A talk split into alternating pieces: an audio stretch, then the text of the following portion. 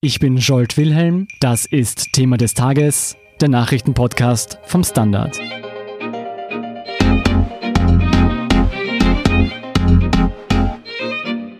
Am 23. Juni 2016 hatte Großbritannien für einen Ausstieg aus der Europäischen Union gestimmt. Drei Jahre später laufen die Verhandlungen über den sogenannten Brexit immer noch. Wie es zu dieser historischen Entscheidung der Briten kam, zu welchen chaotischen Zuständen sie geführt hat und welche Folgen sie noch haben könnte, berichtet Standard Außenpolitikredakteur Florian Niederndorfer.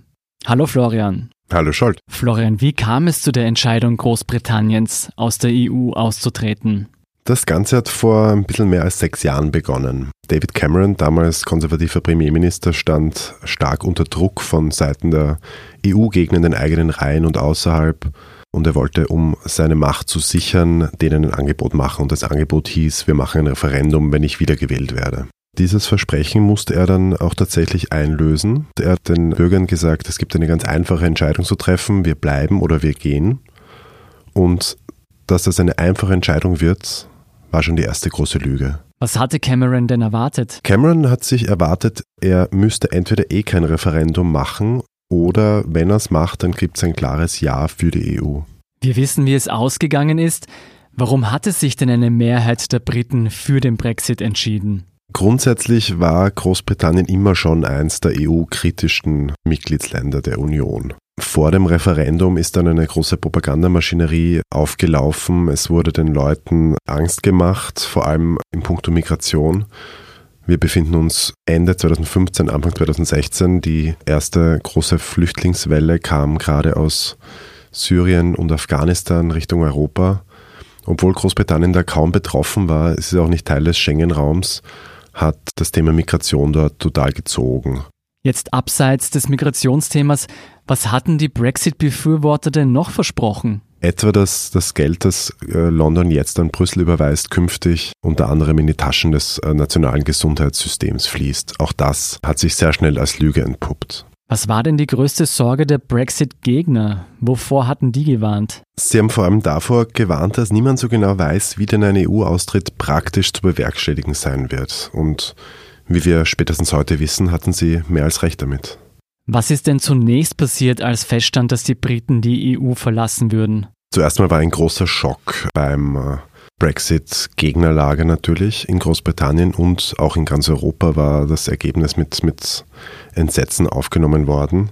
Die Hauptverantwortlichen der sogenannten Brexiteers, also der EU-Gegner in Großbritannien, haben sich erstmal aus der Affäre gezogen. Nigel Farage und auch Boris Johnson haben sich vorübergehend zurückgezogen aus dem politischen Leben. Okay, also die Brexit-Anführer haben sich dann zunächst aus der Affäre gezogen.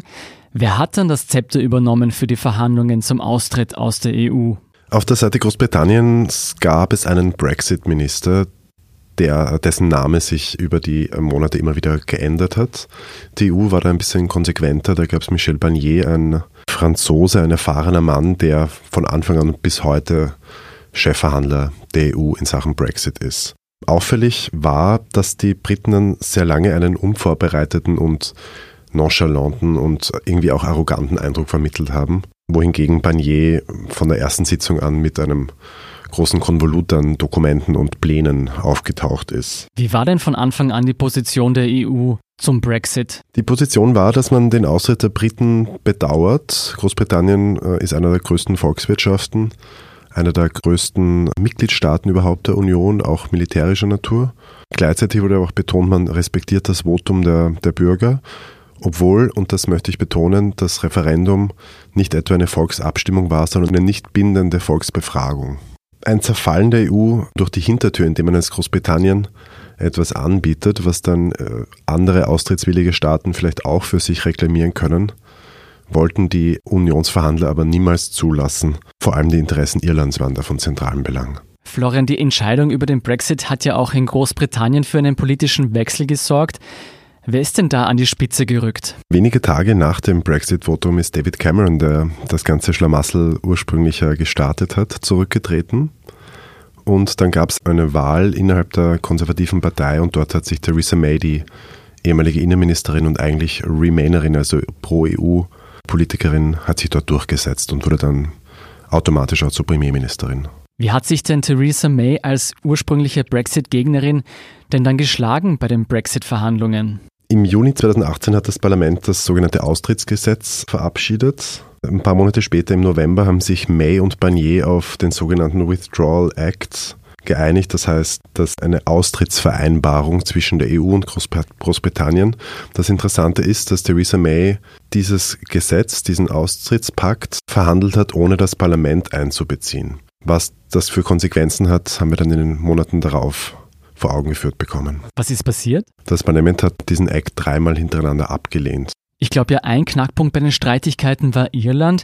Was hat es denn damit auf sich? In Irland verläuft eine EU-Außengrenze, wenn es zum Brexit kommt, nämlich zwischen dem britischen Nordirland und der Republik Irland, die Teil der EU ist. Kommt es zum Brexit, vor allem zu einem No-Deal, wird dort eine Grenze aufgefahren werden. Eine Grenze, die jetzt jahrzehntelang nicht mehr bewacht war. Sollte es zu dieser harten Grenze kommen, befürchten viele Menschen, dass die Spannungen in Irland wieder aufflammen. Dagegen hat Theresa May einen äh, Plan ausgeheckt, nämlich den sogenannten Backstop, der bedeutet, solange Großbritannien und die EU sich nicht einig sind über eine Regelung zu Nordirland und zu Irland, bleibt die derzeitige Regelung aufrecht. Und genau deshalb befürchten äh, Boris Johnson und die anderen äh, Brexit-Hardliner, dass sich Großbritannien dann nie ganz aus dem EU-Handelskonstrukt lösen wird können. Und auch deshalb sind wir jetzt in der Position, wo wir eben sind. Der Backstop-Plan ist also nicht aufgegangen. Was wurde dann aus Theresa May? Theresa May hat nach, den, nach diesen drei klatschenden Niederlagen im Unterhaus schlussendlich den äh, Schlussstrich gezogen und ist zurückgetreten. Wer ist May gefolgt? Boris Johnson. Jetzt haben wir also Boris Johnson an der Spitze. Was ist denn das für ein Politiker? Was hat er versprochen? Boris Johnson ist ein lupenreiner Populist, würde ich sagen. Er ist nicht unerfahren, er war Londoner Bürgermeister, er war Außenminister unter May. Er war einer der Hauptproponenten des Brexit-Lagers. Er war es zum Beispiel, der die goldenen Geldflüsse ins nationale Gesundheitssystem und in die Bildung versprochen hat. Er war von Anfang an ein Mann des Brexits, im Prinzip komme, was wolle. Okay, und wie hat sich Boris Johnson mit dieser Hardliner-Einstellung letztendlich geschlagen? Er hat sich gar nicht wirklich geschlagen, denn obwohl er dem Parlament anderes suggeriert und der Öffentlichkeit anderes suggeriert, gibt es bis dato keinerlei neuen Verhandlungen mehr. Die EU hat diesen mit May ausgearbeiteten Deal und an den hält sie sich. Und sie hat bisher zwar minimale Gesprächsbereitschaft signalisiert, etwa Merkel und Macron, aber von Verhandeln ist Boris Johnson meilenweit entfernt und es wird meiner Einschätzung nach auch keinerlei Verhandlungen mehr geben. Hm. Und wie hat das britische Parlament auf dieses Nichtstun reagiert? Prinzipiell ist Johnson angetreten mit dem Versprechen, noch irgendwas rauszuholen für Großbritannien. Als er gemerkt hat, dass, da, dass er auf Granit beißt, ist er auf den Kurs No Deal umgeschwenkt. Vielleicht war das auch von Anfang an seine Intention. Das Parlament war immer schon widerspenstig, hat ja auch May das Leben schwer gemacht und genauso macht es das jetzt. Johnson hat dann vergangene Woche die sogenannte Prorogation in Gang gesetzt. Das bedeutet, dass der Urlaub der Abgeordneten um einige Wochen verlängert wird bis Mitte Oktober. Und zwischen Mitte Oktober und dem derzeit anvisierten Austrittsdatum 31. Oktober liegen nur zwei Wochen. Also die Zeit fürs Parlament, da noch was zu tun, wird immer enger. Warum hat er das gemacht? Darüber gehen die Meinungen natürlich auseinander. Ich gehe mal davon aus, weil er sich des widerspenstigen Parlaments entledigen wollte. Florian, jetzt haben wir in den letzten Tagen die Bilder aus dem britischen Parlament gesehen, wo es wüst zugeht. Wie kann man sich denn als Außenstehender die aktuelle politische Lage in Großbritannien erklären? Der Brexit hat ein Erdbeben reinster Güte in der britischen politischen Landschaft ausgelöst. Auch innerhalb der oppositionellen Labour-Partei, also der quasi Sozialdemokraten, geht ein Riesenriss durch die Partei. Die Politiker sind selber komplett gespalten. Die Konservativen sowieso. Da gibt es eben die kleine, aber einflussreiche Hardcore-Brexit-Fraktion und viele Zentristen und ein paar Rebellen. Und diese Rebellen werden jetzt aus der Partei ausgeschlossen. Man muss beachten, dass die Regierung Johnson ja mittlerweile über keine Mehrheit mehr verfügt in, im Unterhaus äh, seit gestern, seitdem ein Abgeordneter vor laufender Kamera die Fraktionsbänke gewechselt hat, tatsächlich physisch. Das heißt, selbst wenige Abweichler innerhalb der Regierungspartei können Abstimmungen äh, verändern. Was glaubst du denn, wie es jetzt weitergehen wird? Das wüsste ich sehr, sehr gerne, lieber Scholz. Ich kann mir gut vorstellen, dass das Parlament um eine Verlängerung der Ausstiegsfrist ansuchen wird. Johnson droht für diesen Fall mit Neuwahlen. Auch ein No-Deal ist natürlich noch im Bereich des Möglichen. Es ist wahrscheinlich, wenn sie jetzt gar nichts mehr tut, auch die wahrscheinlichste Variante. Sollte es tatsächlich dazu kommen, was würde denn ein No-Deal bedeuten? Wirklich abschätzen kann das im Moment niemand. Allein der Brexit hat schon, also der Brexit selbst mit einem Deal hat schon nach Auffassung vieler Beobachter katastrophale Folgen für die Wirtschaft, vor allem in Großbritannien, aber wohl auch in den großen Volkswirtschaften in der EU und auch Österreich als Nettozahler äh, wird durch den Brexit äh, wohl höhere Beitragszahlungen zu leisten haben. Glaubst du, gibt es noch eine Chance bzw. einen Willen, dass der Brexit letzten Endes doch noch abgeblasen wird? Prinzipiell kann der Premierminister bis 23, 59, 59 am 31. Oktober den Brexit ganz einfach abblasen, indem er den sogenannten Artikel 50, das heißt den Austrittsartikel aus der EU, einseitig zurückzieht. Das geht per, wahrscheinlich per Telefonat. Dafür braucht er nicht die Zustimmung des Parlaments, Allerdings kann das Parlament ihn auch nicht dazu zwingen. Vielen Dank, Florian Niederndorfer, für diese Zusammenfassung. Sehr gerne. Wir sind gleich zurück.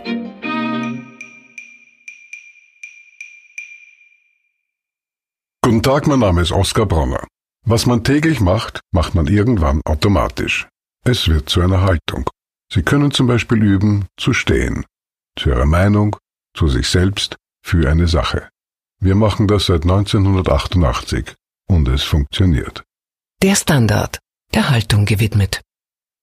Hier ist eine weitere Meldung, die Sie interessieren könnte. Die Nachfahren österreichischer Opfer des Nationalsozialismus sollen künftig einen Anspruch auf eine Doppelstaatsbürgerschaft haben. Der Beschluss dazu soll noch in der letzten Parlamentssitzung vor der Wahl am 29. September gefasst werden. Mehr dazu lesen Sie auf der standard.at slash inland. Und zum Schluss noch das Posting des Tages. Jedenfalls zeigt das Beispiel Großbritannien sehr schön, wohin die angeblich starken Männer der Rechtspopulisten ihre Länder führen, nämlich ins Chaos, schreibt Standard-Userin Hattie Carroll. Das waren die Themen für heute. Ich bin Jolt Wilhelm vom Standard. Baba und bis zum nächsten Mal.